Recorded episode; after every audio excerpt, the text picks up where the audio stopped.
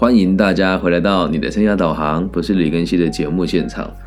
今天做这一集呢，是因为最近啊，在辅导学生或者是在这个企业管过的过程当中哦，我发现，在当下很多人跟我讨论完事情的时候，呃，对，给我的反应都是好吧，我们既然不理解彼此的需求，那我们就先这样子吧。然后事后会跟我会跟别人说，他觉得我很自负、很自大、很狂妄。然后也有发生过，就是人家来问我个体心理学的内容，然后我跟他讲说，呃，其实我觉得在台湾的台湾人讲的个体心理学讲的都不是很完整。那《被讨厌的勇气》这本书呢也很入门，结果这位同行老师跟我讲说，我从来没看过那么狂妄的人呢，你怎么可以确定你讲的都是对的啊？然后再到我昨天在大东文化中心有一场大概两百五十人左右的演讲哦，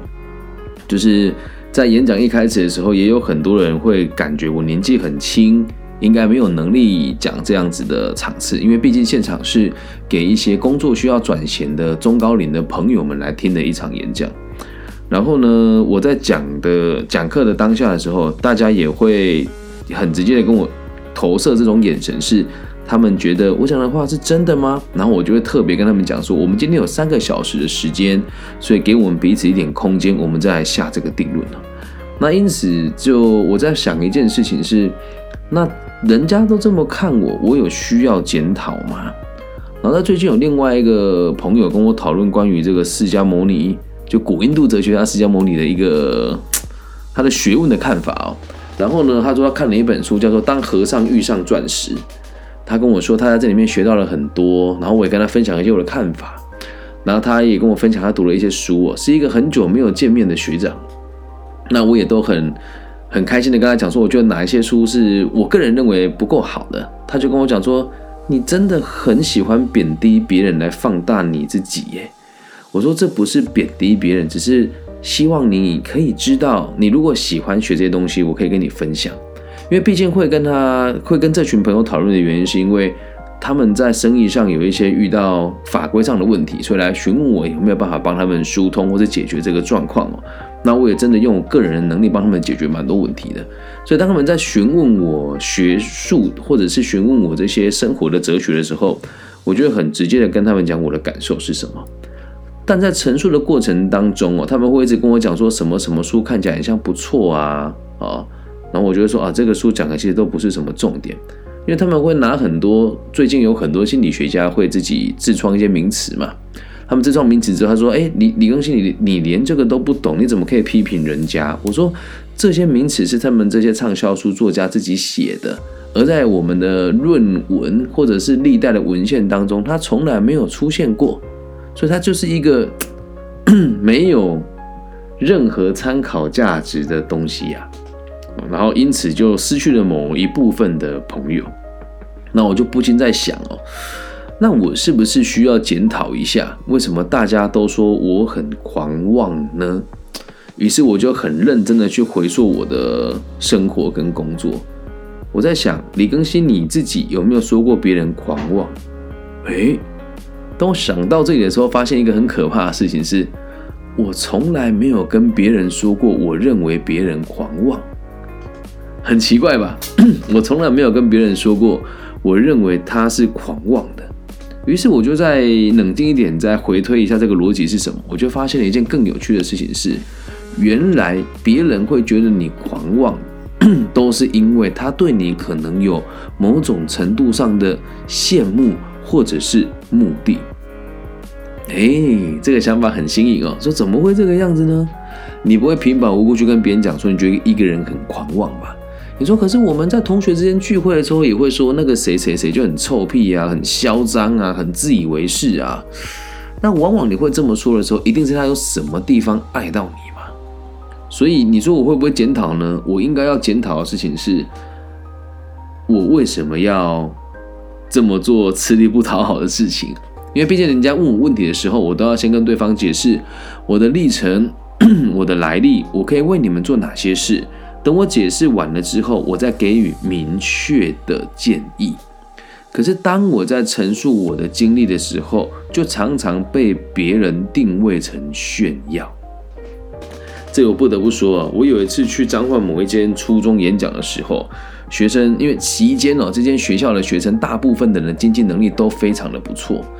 然后在这个期间呢，就有学生问我说：“哎，老师你讲话，那那大概是三年前的事情吧。”所以他们问我说：“老师你讲这个课程啊，就像你讲的，我们要质疑别人哦。那我们可能很多人的爸爸妈妈的经济状况都还不错，你一年赚多少钱？哇，有学生初中生跟我这么说话，我个人是非常开心的。于是呢，我在那一堂课就脱口而出跟大家讲我当年的收入。”其实当年收入也不高，大概一百，我记得那一次我讲的数字是一百三十万。结果，这个学校的某一个高阶的主管，竟然竟然写信给邀请我去的单位，说这名老师的言行举止有问题，在课堂上炫富，而且讲话都以自我为中心，只以自己看到的世界去做分享。我个人认为很不适合，还寄了信给全校的老师，说这堂演讲有很多内容是不对的，是偏颇的。那当时毕竟自己年纪轻哦，就会觉得，哎，我好像做错事情了。但是长大之后回想起来啊，我们听演讲，讲述这客观存在的事实，并且心中并没有带着炫耀，因为在我当时我讲出这个数字的时候，其实我也觉得好像不是那么的高。而在那里哦，呃，他毕竟在他在彰化很多贵族的这个社区当中的一间初中，所以我相信在座很多的学生的家长其实收入是比我还要丰沛很多的。只是这个在学校担任主管的老师哦，呃，年薪应该在七十万到八十万左右，听着可能就觉得不舒服了。那他们说我的价值观有问题的原因，是因为我期间讲了一件事情，我说。我觉得很多老师都很用心，但大部分的老师在初中教学有很大一部分都是为了想要有退休金，因此才会有那么多人想考正式的老师啊！而且在寒暑假的时候又可以有那么长的假期，何乐而不为呢？那有多少老师真的会愿意如舍去干照你们？所以也希望你们，如果真的觉得老师很爱你们，要给他一点掌声。那这时候可能有某一些你真的只是为了来混口饭吃的老师，认为您被我冒犯了，因此狂妄二字就浮了出来。然后在那一间初中里面呢，有一位老师其实是我在健身房运动的朋友。然后因为好一阵子没有联络，发生了这件事情之后，问了他说：“你有收到那一封信件吗？”他说：“什么信件？”他当然是导师嘛。他说：“我你们主，我问他说，你们主任有没有寄信跟大家说今天的演讲有什么价值观上的问题？”他说他根本就没有收到，所以我就得到了一个结论哦。你说我看用我看到的世界跟别人做分享，这哪有什么不对？我看到什么我就陈述什么呀？那难道我们这些做教师的人还要跟这些人说假话吗？那？带来这个疑惑，这是经我反思的过程。我就在想，我曾经有个朋友，他在传直销做了好一阵子，然后在别人眼前也是非常光鲜亮丽的。当时的我因为说话不够有智慧，我跟他说：“你做这个行业迟早家破人亡。”他就跟我绝交了。两年之后，后来跟我讲说：“我当时听你讲话觉得很嚣张，可是我现在很认同你的看法。”所以后来我们有继续联系。然后另外一位朋友更有趣哦，也是一位男性哦，长期都在他的感情世界里面不稳定。然后前阵子也很常在海外差旅，回到台湾之后来来跟我一起吃饭，他是我朋友的朋友。然后那时候的我讲话也没有那么柔软，我就告诉他，你要为你自己负责，不能什么事情都用逃避的角度出发。如果你想要成长，我可以教你；如果你不想成长的话，就维持现况也没什么不好。然后他回去就跟他的家人说，因为他是我。他的家人是我的朋友了，就跟他的家人说，我觉得这个人讲话很自以为是，很狂妄，很不把别人当一回事。然后最近呢，他在工作上获得突破了，他换了一份工作，做的是这个管理职。他问了我很多关于管理职的内容，我都一一的告诉给他听。因为他他跟我说，后来他就跟我讲说，我真的觉得现在才知道你的能力在这边，可是你当时讲的话我都听不进去。我说。他跟我道歉了，我说不需要，因为我自己也不够有智慧啊。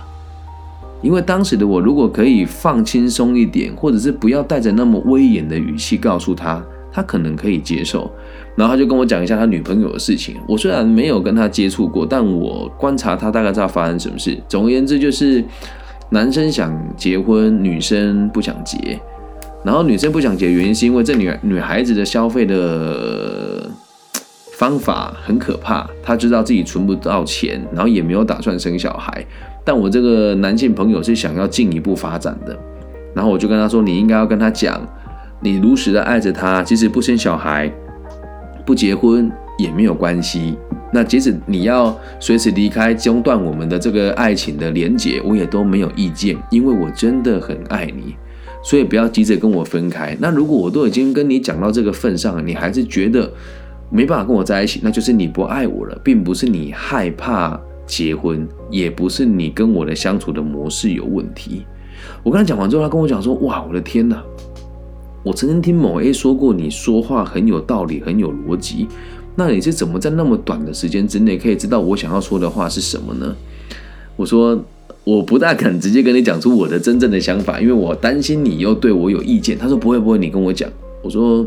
其实你在跟我说话的同时，我都已经可以判定你接下来的状况是什么了。而你今天会愿意相信我，是因为我们拉了足够的时间来让彼此理解彼此的能耐。然后他就说了，他说：“那我当时觉得你很讨厌，当时觉得你很糟糕，你怎么就没有因为这样就不跟我联络？”我说：“如果是因为你跟我讲，或是跟别人讲说李更新很狂妄，我就不跟你们相处了，那就代表我是真正的狂妄。”然后他就很开心跟我讲说：“谢谢你啊，我知道以后我该怎么做了。”那综上这些所述，想要跟大家分享一个概念哦。你说我会不会检讨呢？老实讲哦。我后来发现一个很大的逻辑啊，我就认真问他说：“你当时哦，为什么会觉得我很狂妄？”他说：“因为因为你讲的都对，但我不敢承认。”然后还有另外一个人，状况也差不多了，详细的故事就不讲了。我说：“你为什么当时会觉得我很狂妄？”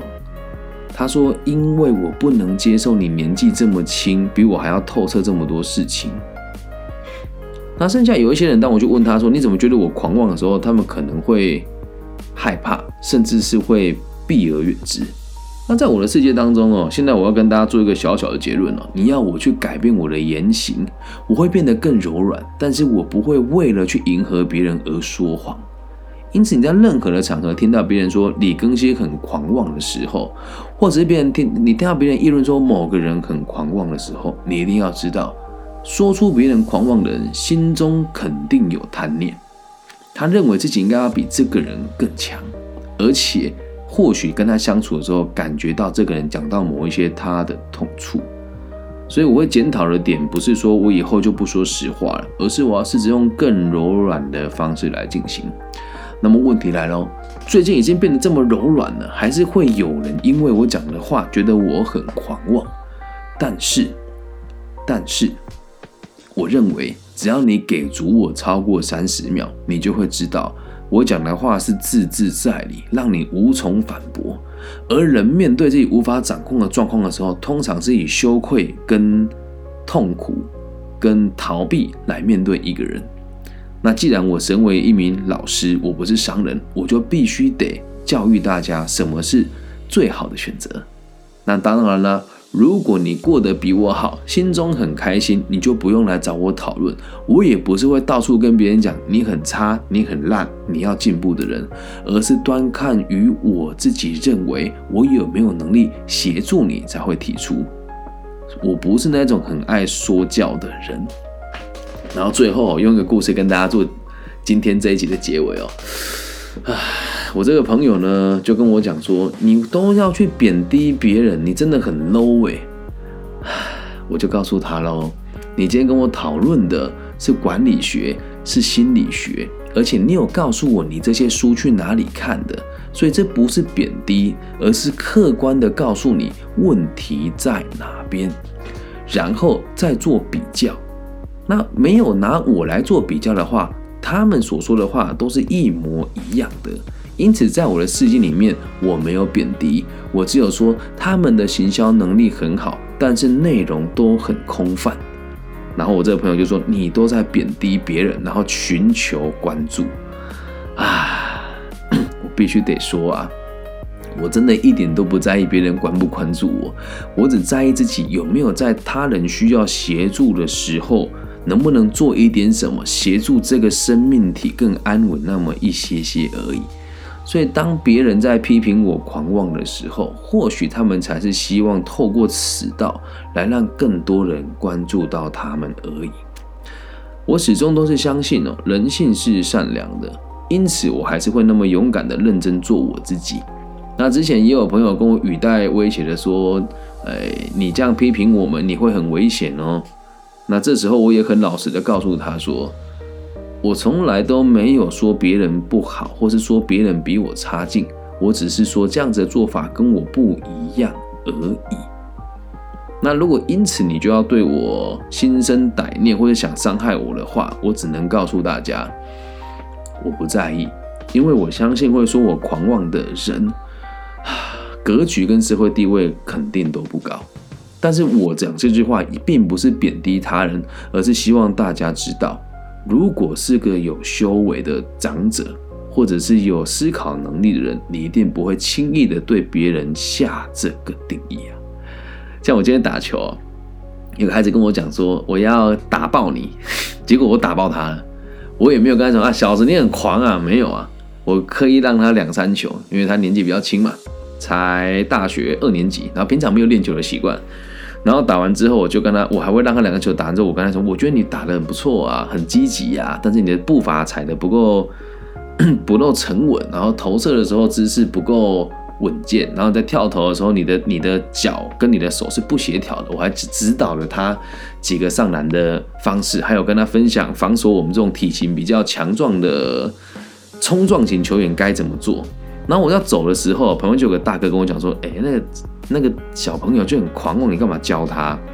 我就跟他讲我说我看到了一个后辈对自己充满了自信，然后先说出来他的目标而没有做到，他要愿意挑战，我能不欣赏他吗？所以用这个故事跟大家做这个最后的这个中诊哦。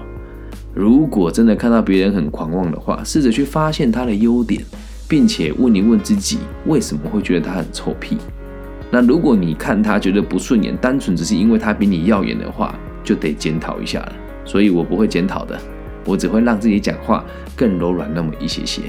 那最后跟那些人说，我觉得很狂妄啊，我要求李根熙啊，我只能跟你讲，try me。嗯，对我在这个年纪有能力保护好我自己。既然我要做教育，既然我要弘扬儒家的思想，我就必须得要有一定程度的。政商关系就跟孔老夫子一样，理解吗？我不会因为这样就中断我的教育，中断我的理想，中断我对于这个社会的抱负。以上就是这一集全部的内容啦，希望大家喜欢。送给每一个年少得志、被别人看得不顺眼的人，也送给每一个你真的过度自信，可能让别人不顺眼你的人。记住啊，我们不是要炫耀，并不是要让别人难堪，而是要让你试着用更柔软的方式去陈述出你的想要。并且让这一些嫉妒你跟怨恨你的人也愿意慢慢的改变他对你的看法，否则能力再好，没有办法帮助别人，也是有跟没有一样。感谢大家今天的收听，希望我们节目的存在可以带给这世界更多安定的可能性。所以从今往后，如果有人跟你说，我觉得李根新很狂妄，诶，把这一集放给大家听，然后我也是虚心求教的。如果您对我还是觉得啊，你还是很嚣张、很臭屁，耶，那咱们交个朋友，用直播的方式，用你的真名，我们在节目里面一起好好的聊一聊。我这么做不是为了贬低大家，而是要让大家知道，勇敢的人总是要把事情做对的时候，就会遇到这些问题。